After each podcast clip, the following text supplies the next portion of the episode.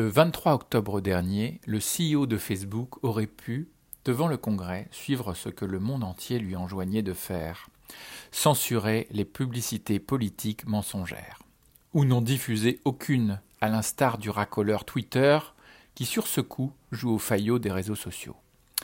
Marc aurait pu ne pas déplaire, et même devenir populaire. Mazette, lui disaient ses amis, devient censeur de contre-vérité au lieu d'être vérificateur d'identité. Il aurait pu choisir le bon côté de la force, et ne pas nous soumettre à la tentation de publicités politiques ciblées sur nos préférences cachées. La démocratie aurait été sauvée, car les électeurs protégés. Que nenni Tel Dark Vador, il a préféré le côté obscur, ne s'est pas conformé et a laissé faire le marché. Humaniste dans l'âme, j'aime qu'un CEO porte très haut ses valeurs. Je ne regrette donc pas tant sa décision que le fait qu'il ne l'ait pas expliquée et n'ait pas clamé son pourquoi, ce en quoi il croit. Je suis également certain que, comme toute personne dont le cœur bat, au-delà je ne sais pas, il a hésité, et peut-être même pleuré face à ce dilemme cornélien entre censure pour notre bien et liberté pour nous cliver. En effet, j'ai l'intuition masculine que derrière le trentenaire milliardaire, qui désespère les coiffeurs, se cache un homme, un vrai, un ami, un mari, un fils et un père, qui désire un monde meilleur. Un homme qui croit au tréfonds de lui-même que la tech n'est pas du toc, qu'elle est même ce qu'il est arrivé de mieux à l'humanité depuis une éternité.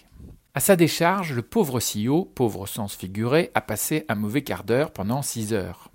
Il fit et fut à la peine, difficile de s'expliquer quand on est interrogé par des politiques surdoués en rhétorique. Certes, il y était allé de son plein gré au Congrès, car il ne visait rien de moins que de lui faire avaler la pilule de sa crypto-monnaie, Libra. Mais tout de même, en bon coach empathique, j'ai souffert à ses côtés.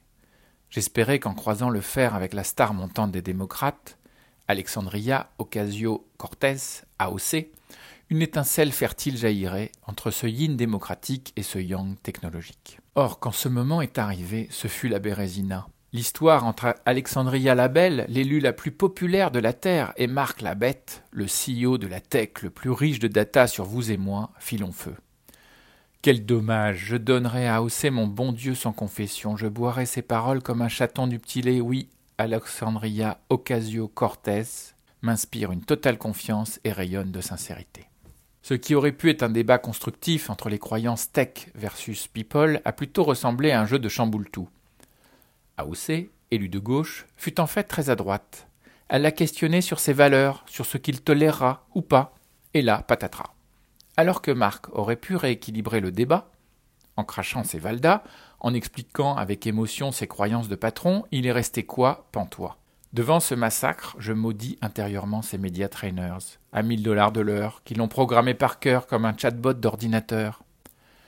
Marc, comme je suis sympathétique avec toi, je te livre gratos des croyances possiblement tiennes. Je sais que tu crois que tes millions de users américains savent qu'une publicité politique est par définition orientée, qu'il n'y a pas de mensonge car il n'y a pas de vérité dans la publicité. Pas de vrai. Au mieux, du vraisemblable dans ces propagandes. Tu crois aussi dans tes users qu'ils sont doués d'une grande intelligence et savent faire la différence entre une publicité et une analyse politique, et que croire le contraire serait quasi insultant pour ceux qui ont été élus par ces derniers. Et si les politiques souhaitent tant que tu censures les publicités mensongères, qu'ils le fassent eux-mêmes, car au nom de quoi la tech non élue devrait faire la loi dans les élections? Last but not least, afin de te préparer pour les prochaines fois, je t'invite à prendre un spécialiste des cultures, croyances, valeurs, spécialiste qui saura t'aider à te révéler au grand jour et faire parler ton cœur. Tu verras, AOC te regardera différemment. Ah, au fait, Marc, n'ayant pas de compte Facebook, je te laisse mon numéro. 06 22 02 34 03.